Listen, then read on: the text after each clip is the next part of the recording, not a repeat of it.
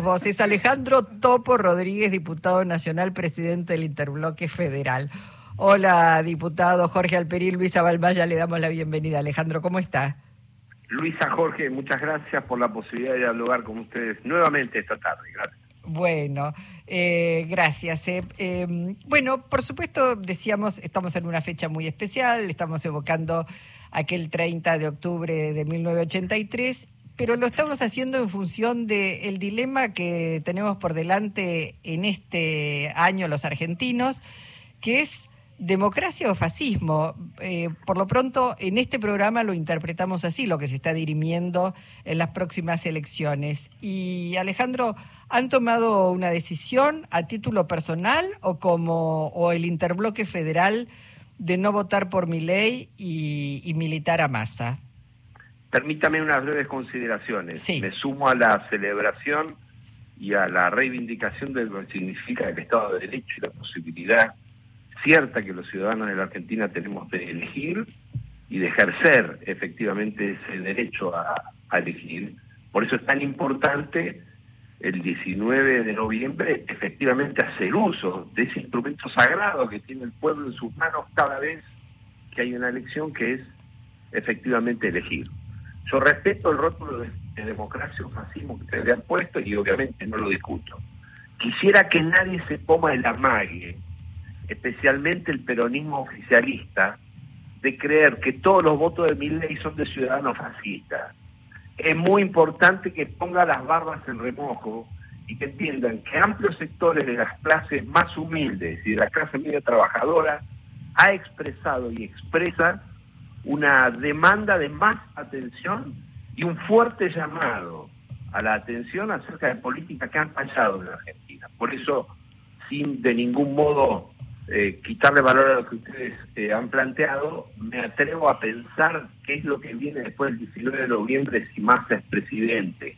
La urgente necesidad de dar respuesta a lo que se ha decutizado por distintas fuerzas políticas y que reclaman más justicia social en la Argentina. Yo he decidido, junto con Natalia de la Sota, hacer pública nuestra decisión de acompañar a Sergio Massa. Hace ya dos meses planteamos que si nuestro candidato, que es el mejor candidato, Juan Escaretti, no llegaba a un balotaje, teníamos que plantear muy claramente, sin duda alguna, sin ser indiferentes ni neutrales, nuestra opción. Y ya entonces, con Natalia de la Sota a fines de agosto, adelantamos que no queríamos para la Argentina el modelo de Bullrich ni el de Milley. Hoy deberíamos decir que hay un trípode, que Macri, es el que manda, Milley y Bullrich. Y por lo tanto vamos a votar por Sergio Massa.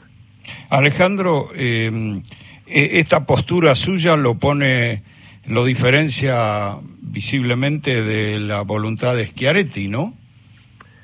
Bueno, todavía no hay una definición por parte de gran parte de lo que fue la coalición Hacemos por nuestro país, así que el tiempo lo dirá. Yo hace muchos años que, siendo de la provincia de Buenos Aires como soy, trabajo y, reconozco el liderazgo de Roberto Labaña y en ese sentido he venido eh, durante todos estos años trabajando en una coalición parlamentaria junto con el socialismo de Santa Fe, allí están Mónica Fe y Enrique Pérez, y también junto con los compañeros de Córdoba Federal, pero tengo mi propia pertenencia e identidad. Mm. Escuchando esto, entiendo que esa eh, interpelación, convocatoria que hace, perdón, Sergio Massa a un gobierno de unidad nacional claramente los convoca.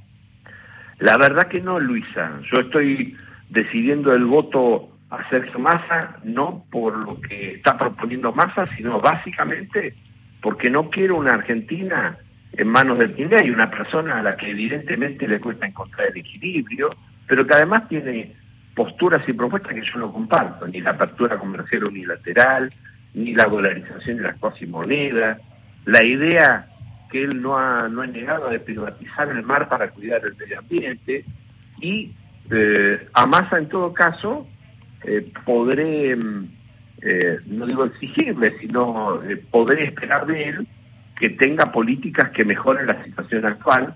Su llamado a la unidad nacional es un rótulo que comparto. pero habrá que ver en la práctica en qué consiste eso. Todavía no, no lo hemos visto, así que habrá que ir viendo.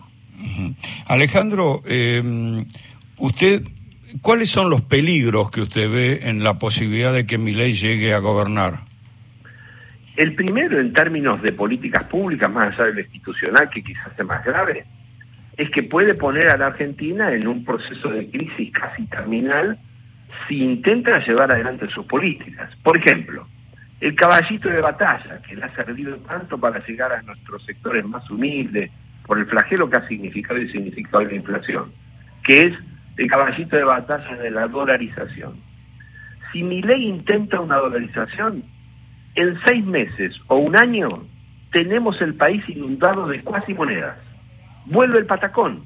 Y eso sería un retroceso peor al que tenemos actualmente en términos de deterioro de nuestra moneda. Porque los tres países que dolarizaron en América Latina son unitarios. Panamá, Ecuador y El Salvador. Por lo tanto, no hay ningún, ninguna autoridad provincial debajo del gobierno central que tenga la autonomía ni la capacidad legal, por ejemplo, de emitir cuasi monedas, como si lo tienen las provincias argentinas.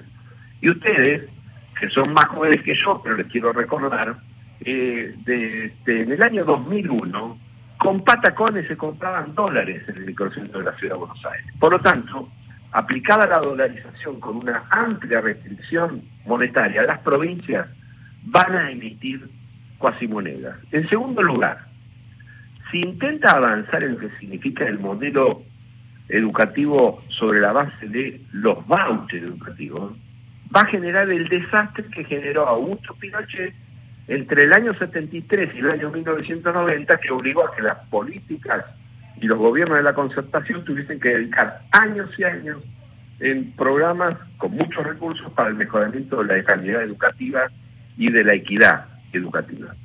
En lo institucional, tengo la impresión de que la incapacidad de viabilizar a través del Congreso algunas de estas políticas podría llevar a la tentación de que mi ley crea que se puede gobernar a través de otros instrumentos que no son el Congreso. Y puede claramente terminar siendo una especie de Fujimori. Por eso a mí me parece que hay que frenar lo que hoy es una coalición distinta. Desde hace unas horas aquí hay una coalición que encabeza Mauricio Macri y donde mi ley cumple el rol de candidato, pero no del que maneja ni la estrategia ni la, ni la propuesta de poder. Mm. Le voy a pedir, eh, Alejandro, eh, escuchar juntos algo que decía Mauricio Macri a propósito, bueno, mencionamos a Schiaretti, este, a quien eh, apoya usted, algo que decía Mauricio Macri sobre los cordobeses.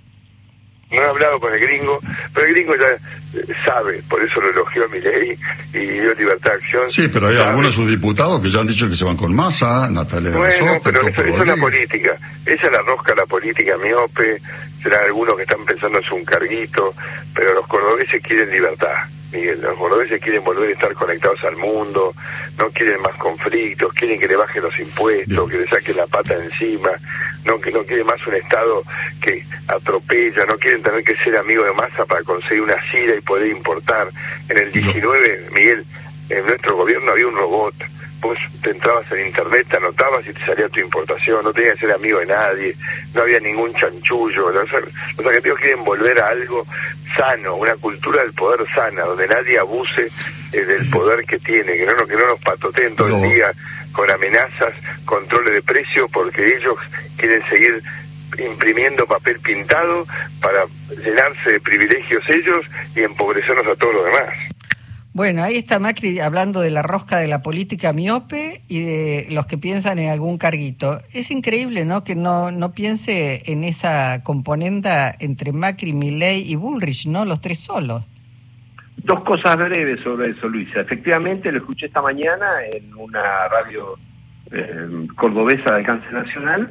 El periodista le pregunta por Natalia de la Sota y el Turco Rodríguez, eh, y él se refiere efectivamente a que estamos buscando carguitos que somos parte de la roja de la política miope. Y la verdad que no recuerdo un caso de un rosquero más consagrado que Mauricio Macri, que hace tres, cuatro días y un poquito después de la elección en una opaca madrugada, se mandó la rosca del siglo, lo puso en caja a Javier Milei, lo rodeó de cuatro comisarios políticos y lo mandó al frente a salir a plantear un esquema de poder que él mismo diseñó, destrozando su propia alianza política electoral.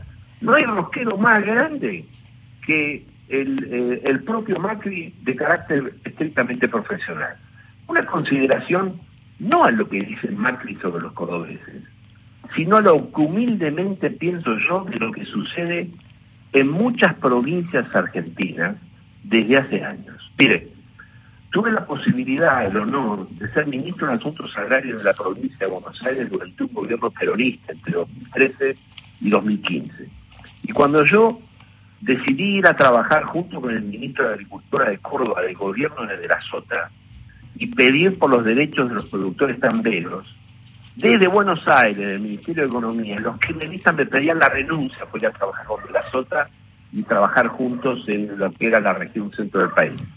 Lo mismo que me pedían, me pedían la renuncia en mi provincia de Buenos Aires, porque yo quería la reducción de las retenciones a los pequeños productores de trigo, de desarrollo de toda la zona sudeste de la provincia de Buenos Aires, porque la política que llevan adelante favorecía, solo a los grandes exportadores. Es decir, que la incomprensión muchas veces de algunas de las políticas nacionales de lo que pasa en el federalismo productivo genera lo que no generó con Daniel Scioli en el balotaje contra Macri, que perdimos en Córdoba por 930 mil votos de diferencia. Tener una sensibilidad distinta hacia los sectores productivos del federalismo significa mejores políticas y luego, por añadidura, mejor resultado electoral. Tenemos que aprender de esa lección. Bueno, y, tiene esa sensibilidad más. Pregunto esto porque ya ha dicho, se terminan las retenciones a las economías regionales. Eh, todavía no ha ganado la elección y sin embargo ha tomado una cantidad de medidas vinculadas al impuesto a las ganancias, vinculadas al IVA a los alimentos. Bueno, en fin, viene proponiendo y haciendo en consecuencia. Mire, si por algo más ha tenido el 37% de los votos en la primera vuelta, seguro que no es por combustión espontánea. La sociedad argentina es inteligente y entiende cuál es la situación. Creo que tiene una enorme virtud, entre otras. Cuando todos se borraban y había un riesgo, le diría casi institucional, no solo económico, se hizo cargo del timón, tapó los agujeros del barco y lo está conduciendo a buen puerto. Luego, si es presidente, empezará otra etapa y ahí, bueno, evaluaremos en qué medida cumple con las expectativas que todos tendremos. Bueno, diputado Alejandro, Alejandro Topo Rodríguez, gracias eh, por su participación en Encuentro Nacional en esta tarde. Gracias a ustedes, muy buenas tardes. Hasta pronto, gracias.